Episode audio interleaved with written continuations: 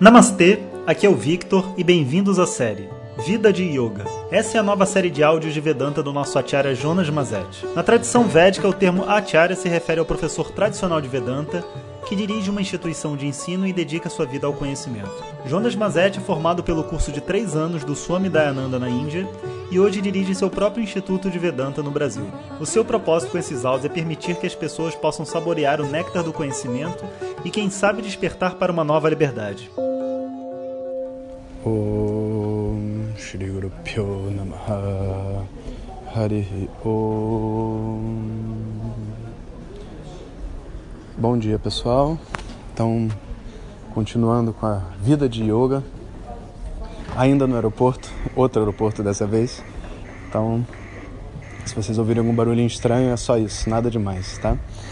Antes de começar o nosso áudio, gostaria de dizer que o link para a fila de espera da nova turma regular está disponível junto com o título desse áudio.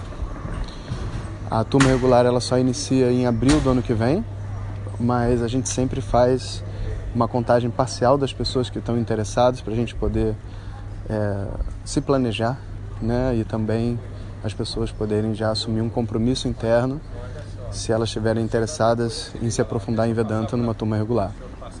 Todos os detalhes da turma você pode ver através do link. Hoje a gente vai falar sobre uma segunda parte da definição de yoga. Ontem a gente viu Yati e hoje a gente vai falar sobre é, Mukta Sangapala.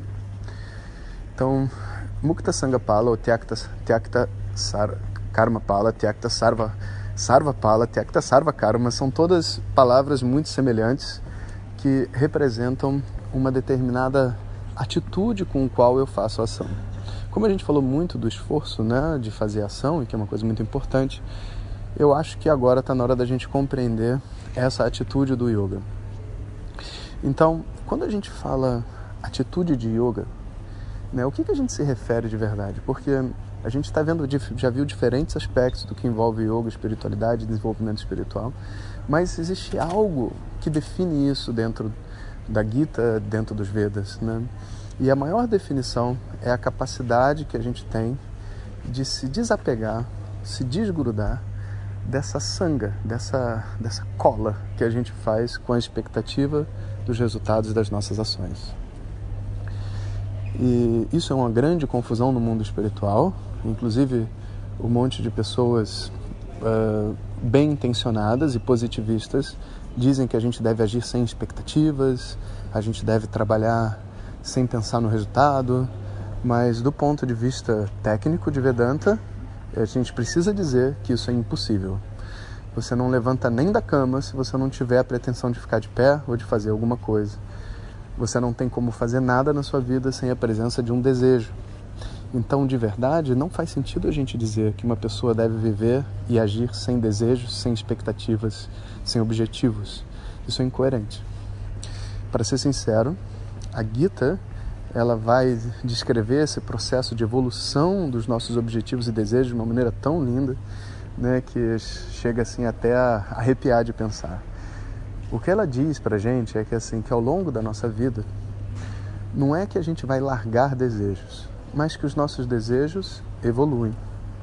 A gente tem uma compreensão melhor de onde está a nossa felicidade. Então eu em nenhum momento largo um desejo se eu tiver que fazer o esforço para largar um desejo, como por exemplo, não quero ficar, sei lá, não quero não quero pegar mais no videogame porque é uma coisa que toma meu tempo e eu não quero mais dar atenção a esse desejo porque eu preciso viver, trabalhar e etc. Compreenda.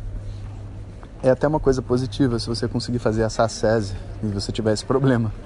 Mas você não largou o desejo. Ele continua existindo dentro de você motivo pelo qual, né, quando tem o primeiro tempo livre, tudo que a gente está, vamos dizer assim, se afastando na base da força, volta para a gente como um estilingue a gente passa, né, é, três dias assistindo Netflix, porque a mente ela foi é, oprimida, né, contra um determinado desejo e o desejo continuava existindo dentro dela e o desejo vai queimando e vai ficando mais forte. Ele não diminui, sabe? É óbvio que existem certos desejos certas ações que são tão nocivos que a gente precisa oprimi-los e ao mesmo tempo trabalhá-los, porque sei lá, uma pessoa que tem uma, um vício com álcool, por exemplo, muito sério, se ela começar a beber, ela se perde. Então a gente precisa realmente oprimir o desejo e ao mesmo tempo processar o que está por detrás da existência desse desejo para tirar a pressão. Mas, de uma maneira geral, a gente vai dizer que o nosso objetivo não é oprimir desejos. O nosso objetivo não é viver sem desejos ou sem expectativas, mas é desenvolver um certo descolamento, um certo desapego sobre os objetivos e desejos que a gente tem. Professor, mas como assim? Ou a gente tem desejo ou a gente não tem desejo. Não, não é verdade. E é aí que está a chave da coisa. Existe um conceito né, que muito é, difundido através do budismo, poeticamente, dito como o caminho do meio, que é eu nem sou apegado ao que eu quero, como eu também não sou descompromissado. Eu sei muito bem o que eu quero. Estou enviando esses áudios para vocês, vou dar um exemplo, né? Estou enviando esses áudios, eu sei muito bem, eu quero que as pessoas escutem, eu quero que elas compreendam, eu quero que elas cresçam. Mas se uma pessoa pegar o meu áudio, ouvir e não gostar, eu vou ficar frustrado? Ou vou me sentir um fracasso e etc? Não, tudo bem que hoje tem muita gente acompanhando, mas não tinha muita gente quando começou. Né? Não importa quantas pessoas você tem, você não vai se reafirmar em cima do seu sucesso pela quantidade de pessoas que gostam daquilo que você fez. Você tem que ser a pessoa a gostar daquilo que você fez. E se você for a pessoa que gostou da sua obra de arte, você está protegido. Porque agora você não depende mais da satisfação das outras pessoas para se considerar uma pessoa direita de sucesso dentro daquela atividade. E se agora as pessoas aproveitarem e se sincronizarem com você, significa que a sua arte é conveniente, é necessária nesse momento, né? E o universo talvez permita você trabalhar mais com esse, com isso que você quer trabalhar. Agora, se por acaso você gostou da sua arte, fez, mas as pessoas não têm, vamos dizer assim, uma apreciação sobre o que você está fazendo e elas não precisam disso, não quer dizer que a sua arte seja ruim. Isso talvez só queira dizer que as pessoas não precisam do que você tem para oferecer nesse momento e talvez você precise contribuir para o mundo de uma outra forma. Então, observa, eu consigo ter um desejo, ter uma expectativa, fazer um plano, mas ao mesmo tempo estar livre disso quando a minha felicidade fica independente das expectativas de resultado que eu projeto. Então, toda a questão não é ficar dentro da minha mente querendo dizer que eu não quero as coisas, eu não gosto. Claro que eu quero. Eu sou uma pessoa do mundo, tenho uma vida aqui dentro. Eu quero carinho, eu quero prazer, eu quero dinheiro, eu quero é, paz, eu quero natureza, eu quero música. Eu quero tudo isso. Por que, que eu não vou querer? Se me faz bem, qual o problema? Ah, mas você está alimentando seus desejos. Os desejos dados por Deus para mim são a coisa mais sagrada que existe. Se eu não estou fazendo nada de mal para ninguém, se eu não estou machucando ninguém, se eu estou vivendo uma vida em paz, quem tem o direito de dizer para mim que eu não devo seguir meu desejo? O que, que é isso? Isso é o quê? É uma paranoia espiritual. Na verdade, é a conexão de que espiritualidade é igual a sofrimento. E na verdade, espiritualidade é para ser um caminho de prazer. Um caminho de prazer cada vez maior, né? Quanto mais você se descobre, mais você entra em contato com você mesmo, mais prazer você deveria sentir na sua vida. Então, a ideia do desejo como algo negativo e a espiritualidade como um caminho de dor e sofrimento e que, portanto, você tem que estar em constante ascese e você não pode agir com desejo. Tudo isso é uma grande viagem, sabe? E que não combina com a mente de um ser humano saudável. A gente precisa saber lidar com os nossos desejos, planos e tudo mais. Todos os planos que a gente fez até hoje na nossa vida não deram certo. Porque planos são assim: você faz um plano e você descobre que o plano não é o que vai acontecer, você tem que refazer o plano. Você não pode deixar de fazer planos, senão você não age, mas ao mesmo tempo você tem que ter a flexibilidade para atualizar o seu plano a cada nova etapa que o universo apresenta para você. Quando você tem esse jogo de cintura, né, que a gente está chamando aqui de um caminho do meio, você tem então essa, vamos dizer assim, a atitude de yoga diante da sua vida. E que fique muito claro, sabe? Não existe nada de errado com o ser humano em termos de emoções, desejos, sensações, necessidades. Tudo que um ser humano tem é normal. Não, teve, não tem nenhum desejo que você tem que esteja fora do lugar.